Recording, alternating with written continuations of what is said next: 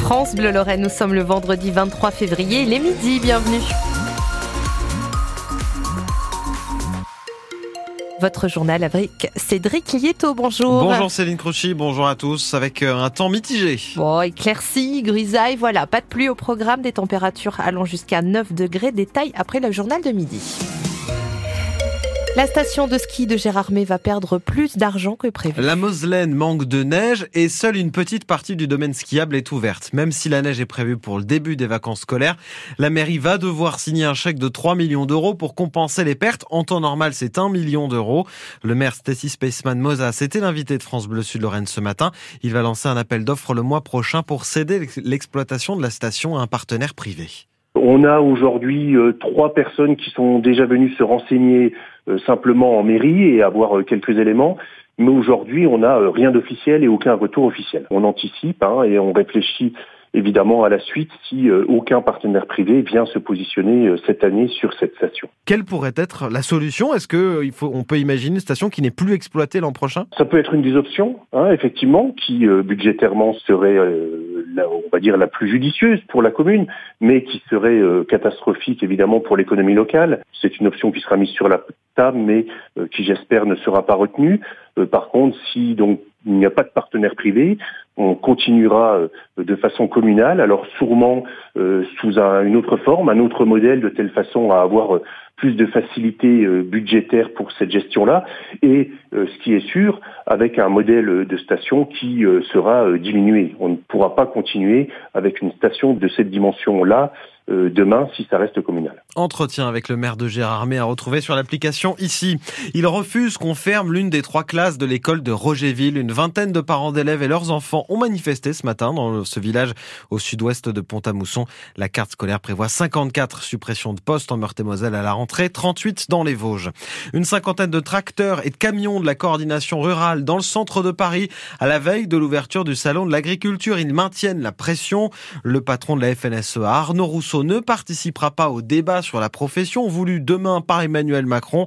Il dénonce une opération de communication. On en reparle dans Ma France avec Wendy Bouchard. Deux ans après le début de la guerre en Ukraine, 1500 réfugiés vivent en Meurthe-et-Moselle et dans les Vosges. On est monté à plus de 2000 après le déclenchement du conflit par Vladimir Poutine le 24 février 2022. Si certains sont repartis en Ukraine ou dans d'autres pays européens, des réfugiés vont bientôt se mettre au service des personnes âgées et handicapées. L'association Ville et service basé à Villers-les-Nancy va former neuf Ukrainiennes au métier d'aide à domicile pendant un an, Isabelle Baudrier. Ina est arrivée à Nancy avec sa mère et sa fille dès le début de l'invasion en Ukraine. Son métier à Kharkiv, psychologue. Aider pour les gens, pour moi, c'est important. Pour continuer d'aider différemment, Ina a accompagné chez des personnes âgées Jackie Sama, auxiliaire de vie sociale. Elles sont venues avec moi pendant 15 euh, jours et puis euh, elles aussi, elles ont, elles ont mis la main à la pâte. Donc, c'est pas seulement de regarder, elles ont aussi fait de la pratique. Lyudmila, à la tête d'une petite agence de tourisme à Dnipro, a hâte de travailler. En Ukraine, nous travaillons aussi et toujours. Même si le repassage ici n'a rien à voir apparemment avec le repassage en Ukraine. Parce qu'en Ukraine, euh, non, comme ça, comme ça et comme ça. Ah, en France, c'est différent. L'arrivée de nouvelles aides à domicile est un plus. Recruter autrement, aller chercher euh, d'autres sources de recrutement aussi répond à un vrai besoin. Et Joël Barrette, directeur de Ville et Services, a conscience que ces nouvelles recrues peuvent retourner en Ukraine. Mais c'est ce que l'on souhaite, c'est ce qu'on leur souhaite le plus vite possible. Ina et Lyudmila se sentent bien pour le moment en France. Merci, merci, beaucoup. Et sur le front en Ukraine, l'armée perd du terrain et surtout manque de munitions malgré les promesses des Occidentaux.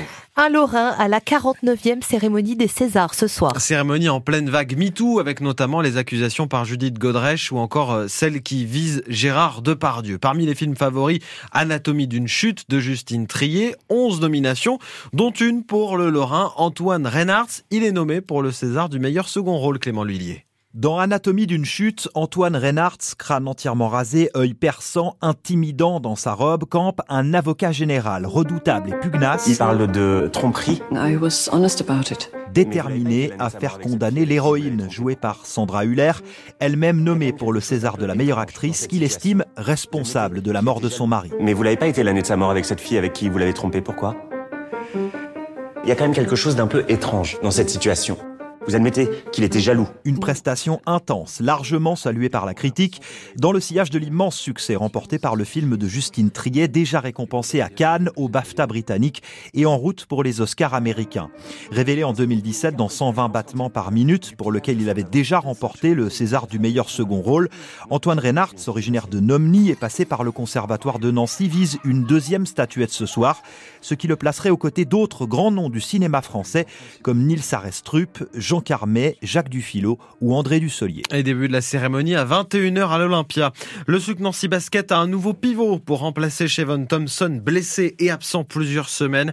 Le Nigérian Godwin Omenaka, 2m04, arrive à Nancy et vient d'être libéré par son ancien club Bourg-en-Bresse en Betclic Elite. Le SAS Épinal croit toujours au maintien en national. Trois victoires de suite pour les Vosgiens. Le club est passé de la dernière à la 14e place. Ils n'ont plus que euh, trois points de retard sur le premier non relégable, ces Vosgiens. Le SAS qui reçoit Niort, deuxième ce soir à la Colombière. Le SAS qui a bien négocié le mercato d'hiver, estime son milieu de terrain, Jérémy Collin.